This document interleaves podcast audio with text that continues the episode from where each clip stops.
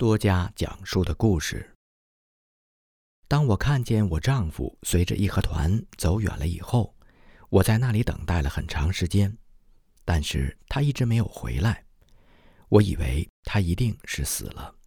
天亮的时候，我问一个过路的人去北京长老教会怎么走，那个路人告诉我往西走。我相信了他，就带着永恩朝那个方向走去。结果，我们去的方向是六王爷府义和团祭坛的方向。我看见一块空地，在那里有人朝我喊叫：“二毛子，你怎么到我们祭坛这里来了？”那个人立刻抓住我，把我捆绑起来。另一个站在旁边的义和团说：“我们这里暂时没有刀，先让他多活一天吧。”于是绑我的绳子松开了。我离开那里，带着永恩向北走，去往荷花池。在路上，我看见一个老妇人开门出来。我当时口中非常干渴，就摘下自己的戒指，递给那个老妇人，向她求一点水喝。我正在那里等的时候，有一个妇女经过，看见我就大声叫道：“你为什么让这个二毛子进门？现在到处都是义和团。”赶快让他走吧。我说：“不要着急，我不会连累你们的。我这就走。”我在街上走着，一直走到北京长老教会那里。那里现在已经是一片废墟。我在城门口休息了一会儿，然后打听道路，向美国传教士协会走去。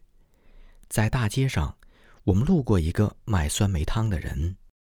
我的小女儿非常渴，想喝酸梅汤。我身上没有钱，就把孩子漂亮的外衣脱下来，递给那个小贩。但是，他把那件衣服还给我，非常友善地说：“让你的孩子穿上吧，我不要你的钱。”我们就这样一直走到中午，然后我们非常的疲惫，就在一个大路口停下来。坐在那里的一个商店门口的板凳上休息。这个时候，从东边来了一大群义和团，他们喊着：“这里有一个二毛子，把他宰了。”就在那些义和团一步一步的向我和女儿逼近的时候，我坐着休息的那个商店的掌柜的一位仪表堂堂的先生从门里走出来，他环视了一下当时的场面，说。各位师兄，请高抬贵手。这是我们的一个邻居，他刚从庙里回来，现在正在这里休息。义和团们相信了他的话，就都走了。这掌柜的转过脸来对我说：“我看你是一个基督徒，你要是有什么亲戚，我可以护送你到他们那里。”我回答说：“我的亲戚和朋友们也都是基督徒。”于是。他把我和我的女儿领进了他的家中。当他太太听说了我们的情况以后，非常不乐意接受我们这两个难民。这位好心的掌柜的对他太太喊道：“我每次要做些好事的时候，你总是拦阻我。就算成年人该杀，那这可怜的小女孩难道也要被义和团杀死吗？”然而，他的太太仍然坚持地说道：“不行，你说那些都没有用，你必须得让他们走。”于是，掌柜的对我们说：“我可以护送你们到大街上，我所能做的也只有这么多了。”在我离开之前，他坚持让我在脸上涂抹很多的胭脂，这样就不会容易被人认出来是基督徒。在大街上。我们四处徘徊，结果又被一群人包围了。他们围着我们母女二人，口中对我们说一些污言秽语和威吓的言辞。就在这个时候，一位老人走过来，喝道：“你们在这儿大呼小叫的干什么？散开！”然后老人温和的对我说：“你想去哪里啊？”我说：“灯市口。”灯市口是美国传教士协会的所在地。老人说：“我可以给你叫辆人力车，送你们过去。我可以替你们付车费。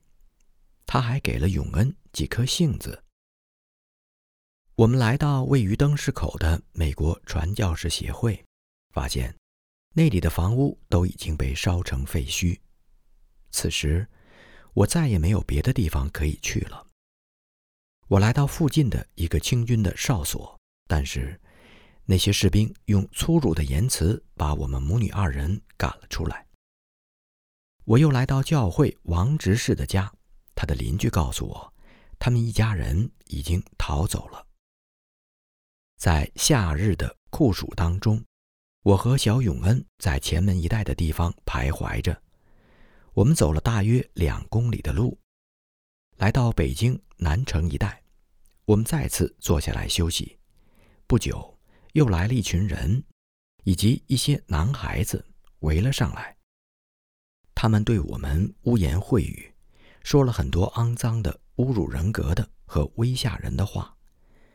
就在这个时候，神差遣了一个朋友过来。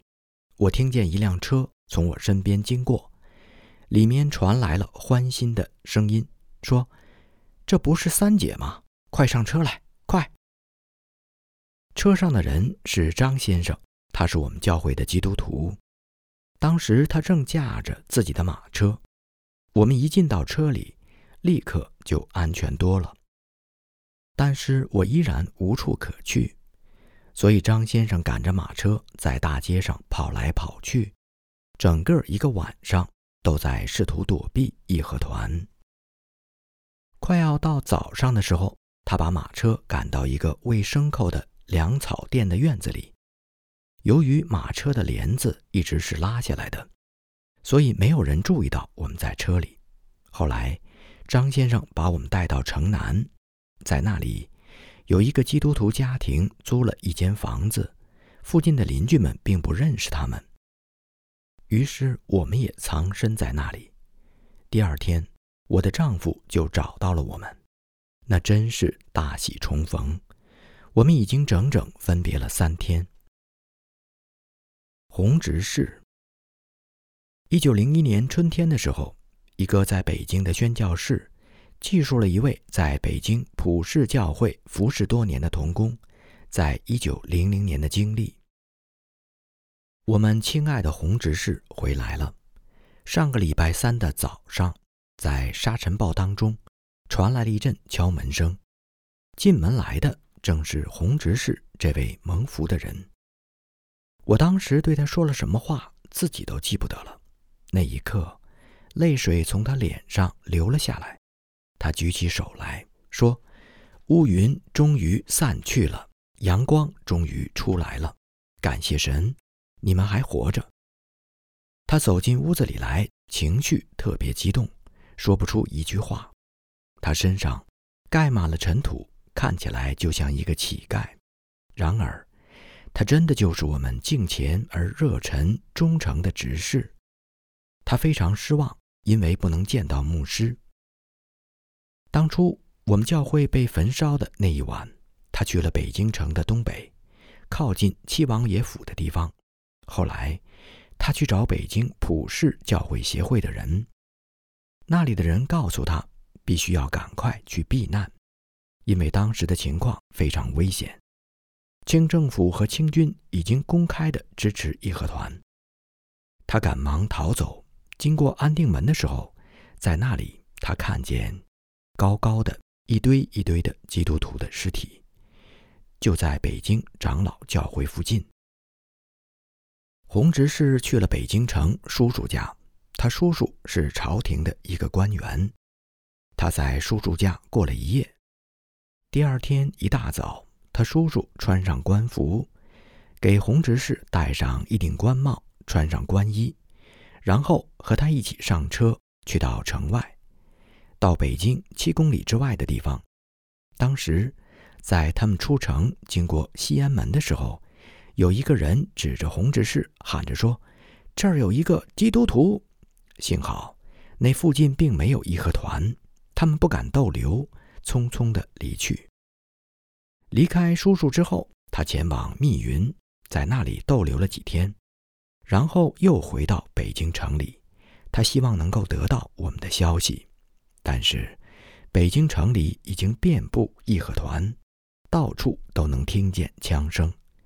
他心中非常难过，又回到了密云县，然后他从那里就一直回到东北老家，一到东北就生病了，过了一个月，病情才稍微好转。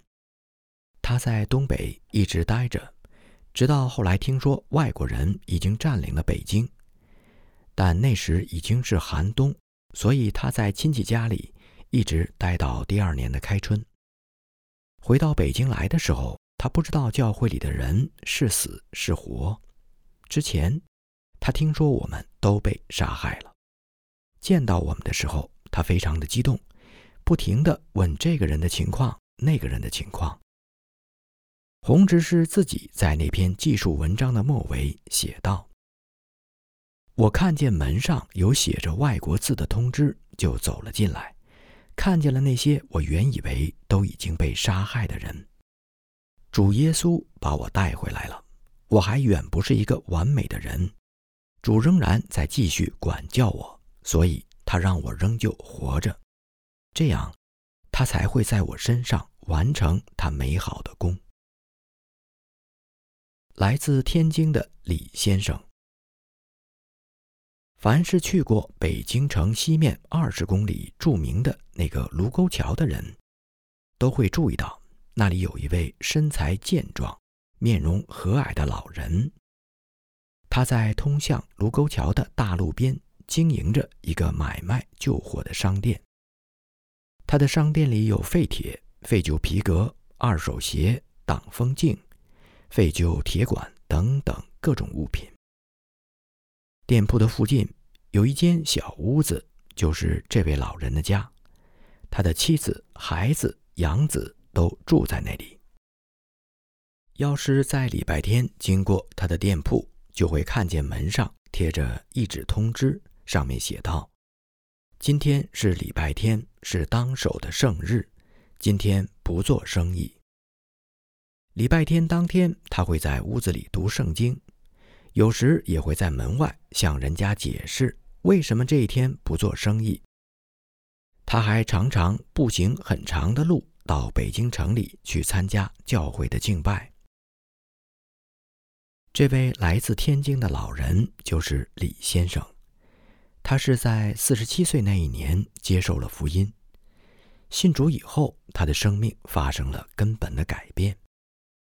他家原来在天津郊区的村子里，受洗之后，他的妻子和孩子们和他经常的发生矛盾，使他不得不暂时离开他们。他的儿子们已经很健壮，所以能够很好的照顾自己的母亲。临走的时候，他对妻子说：“如果有一天你成为基督徒了，请来找我，或是让人来把我叫回来。”有基督徒朋友给了他一些钱，帮助他做废品买卖的小生意。八九年之后，在他迫切的为家人持续不断的祷告之后，他妻子终于成为基督徒。妻子和孩子们便来找他，投奔他，和他住在一起。一家人继续这个买卖废品的小生意。这样，时间一晃就来到了。一九零零年的夏天，一九零零年六月，李先生设法逃脱了义和团的抓捕，跑到另外一个地方去卖鸡蛋。由于李先生在当地非常出名，许多人都认识他，所以他被抓捕的危险仍然很大。他就对跟随自己的养子和养子媳妇说：“你们不是基督徒。”我们就在这里分开吧，也许你们可以逃脱。我逃到哪里都没有用的，到处都有人认识我。我还是回到卢沟桥那里去吧。李先生来到西头村，村里的人都非常惊讶。他们对李先生说：“我们村里没有义和团，你就待在这里吧，我们会保护你。你不能去北京。另外。”你家的房子已经被义和团烧了。村子里面有一个混混，他说：“我们从来都不是特别好的哥们儿，但是我认识你，而且要保护你。你要是不抛头露面，我们就能保护好你。我们知道你是一个好人。”这个混混把李先生藏在自己家中，一连藏了好几天。终于，别的村的义和团听见了这件事，他们来到西头村，要求村民们交出李先生。这混混看见李先生实在藏不住了，就决定把村子里的头领们都聚集在一起，对大家说：“我们必须也成立一个义和团。”众头领就说：“按你说的办吧。”那个混混继续说：“好，我们的义和团要和他们的义和团不一样，我们成立的这个义和团要保护基督徒老李。”也要保护咱们自己的村子，不能让别的地方的义和团到咱们这儿来又杀又烧。所以西头村的村民们成立了义和团，并且设立了一个祭坛，然后他们就把李先生藏在祭坛后面的房子里。但是很快，东头村的义和团再次听说了这件事，他们一大群人跑到西头村义和团的祭坛这里。西头村的义和团问：“你们来找谁呀？”东头村的义和团回答：“找那个天津老李头。”西头村说什么？找那个好人？来，过来看看。听说你们昨晚逮住一个人，结果把他平安无事的放走了。其实那家伙才是真正的杀人犯。现在你们去，把那家伙重新抓回来。把他的事情弄清楚，然后咱们再来讨论那个天津的老李头的事儿。就这样，李先生的义和团朋友们用一个又一个借口，努力地保护着他。最后，所有的借口和托词都不能再用了。那些义和团朋友们心里非常难过。李先生说：“我会离开这里，我要是再待下去。”你们大家就和我一起丧命，我可以去死，没有关系，死对一个基督徒来说没什么大不了的。他们说不，我们就是拼死也要保护你。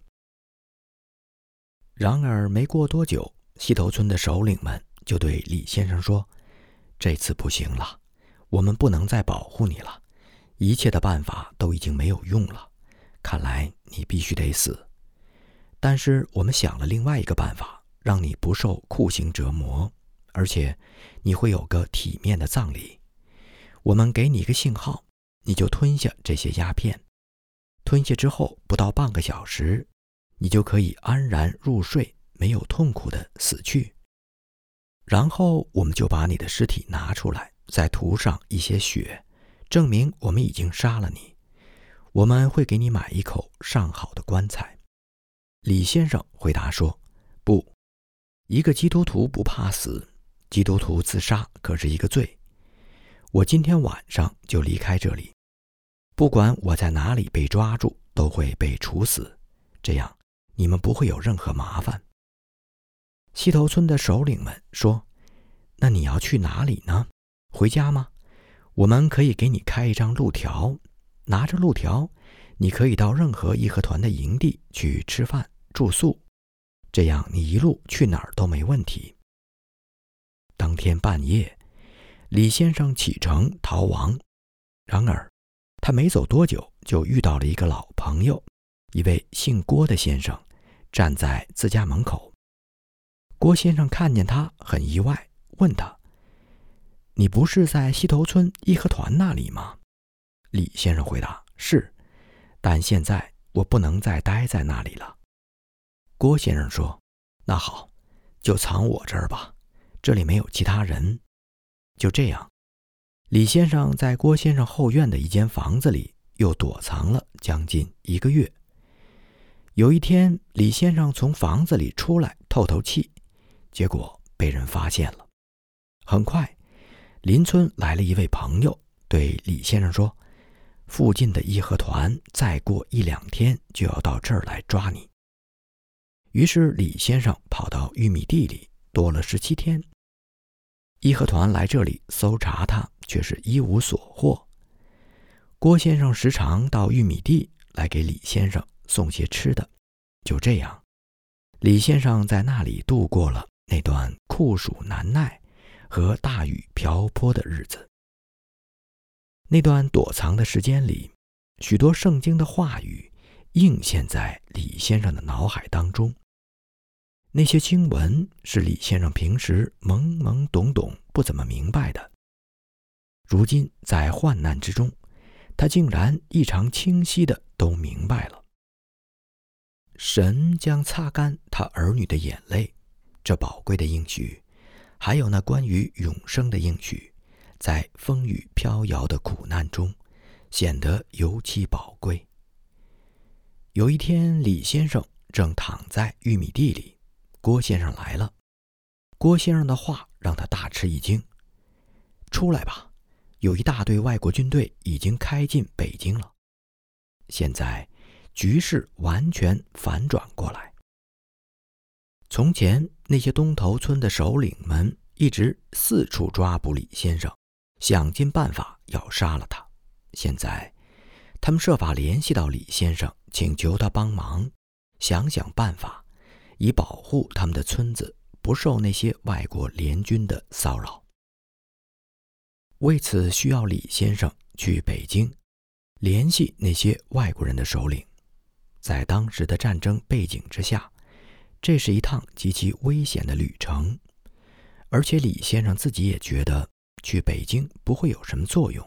他以为自己在北京认识的那些外国宣教士，一定都已经遇害了。然而，李先生的心里满满的装着的是主的爱，而不是仇恨。他不想看到这些昔日的仇敌身处苦境，因此他决定走一趟北京城，为这些卢沟桥的百姓向外国联军求情。附近的村子里有四位首领陪着李先生，一直走到北京的城门，他们就不敢再往前走了。在北京的城门口站着一队魁梧、尽忠职守的印度锡克族士兵，他们的面庞严肃，皮肤黝黑，头上戴着裹头巾。李先生穿过城门进入北京之后，他眼中看到的却是满目疮痍。李先生的心紧张的砰砰直跳，他在街上走着。正好有一辆马车从他身边经过，马车上坐着的正是他以前所在教会的三个教友。李先生看罢非常意外，他本以为北京城里的基督徒全都被杀害了。事实上，尽管有上万中国基督徒被杀害，但是在北京城内，由于有数千名中国基督徒和数百名。外国使馆区的卫兵奋力抵抗，坚守数月，使得在北京使馆区避难的中国基督徒大都幸存了下来。很快，车上的三个朋友中有一个人跳下车，紧紧地抓住李先生的手，流出了热泪。他说：“怎么，老李，你还活着吗？你那么出名，能活下来，简直是神迹。”李先生说。还有很多基督徒活着吗？你们住在哪里？那些传教士在哪里？当李先生听到确切的答案之后，他高兴地欢呼着：“太好了！”他的心里充满了对主的感恩。李先生径直去见阿蒙特博士，请求他帮助保护卢沟桥那一带的百姓。当时的时局非常混乱。过了两个礼拜之后，李先生才回到卢沟桥。卢沟桥那一带当地的义和团都非常担心，李先生是不是会报复他们昔日的恶行。李先生的心中却丝毫没有报仇的恶念。回来之后，他发现百姓的日常非常贫困，于是他联系了北京的宣教士，安排从北京城运来一些大米。接济众乡亲。无论是朋友还是昔日的敌人，李先生都以善相待。现在和平已经到来，他就不需要再做从前的买卖废品的工作，而是开始了传福音的工作，例如销售圣经。他成为所有遭受过逼迫的基督徒的一个榜样。他教导众人应当饶恕仇敌。他不仅这么说，也是这么做。他的生命，如同耶稣基督的生命，充满了饶恕之爱。义和团风暴过去以后，卢沟桥一带的地区，因着李先生的帮助和他与人为善的榜样。当地教会赢得了许多人的心，使大家成为基督徒。那一带，如今已经成为一个福音兴旺的地区。李朝贵的故事。我妻子和两个孩子都藏在深山里面。我从山上走下来。有一天，我到一个村口，坐在那里休息。那个地方。距离富河大约两公里。这时有人走过来问我，说：“你在这儿干什么？”我回答说：“我就在这儿休息一会儿。”他疑惑的看了看我手上的袋子，然后说：“你如果要是到我们村这个井里来投毒的，那么我们村不欢迎你。”他正说话的时候，有一支义和团的队伍，大约五十多个人。向我们走过来，我站起来，拿起袋子，尽量显得不慌不忙，要离开那里。义和团的首领朝我叫道：“你不许走！”我故意显出惊讶的样子，说：“为什么？”义和团说：“你这个人看起来鬼鬼祟祟的，你肯定是投毒害死过很多人吧？你跑不了了。”无论你往哪儿跑，我们都会逮住你，宰了你。那五十多个义和团一下子把我团团围住，有人喊道：“把他杀了，带到我们祭坛那儿去。”我说：“你们要是想杀我，送到你们的祭坛去献祭，那么请便，我不害怕。但是，你们有什么证据说我在井里投毒？”于是他们开始搜查我。他们搜了我的衣服、腰带、袜子和鞋、袋子，想要找出什么毒粉，但是他们没有搜到任何有价值的东西。有人叫道：“把他捆起来，扔到河里。”好几个人摩拳擦掌，准备绑我。他们需要等待首领的命令。这个时候，已经有几百个人围上来观看，其中有一些人是认识我的。然而，此时没有一个人敢上前来替我求情，说句话。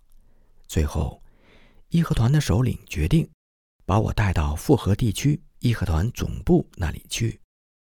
在复合义和团总部聚集着大约两百名义和团成员，还有一大群围观的群众。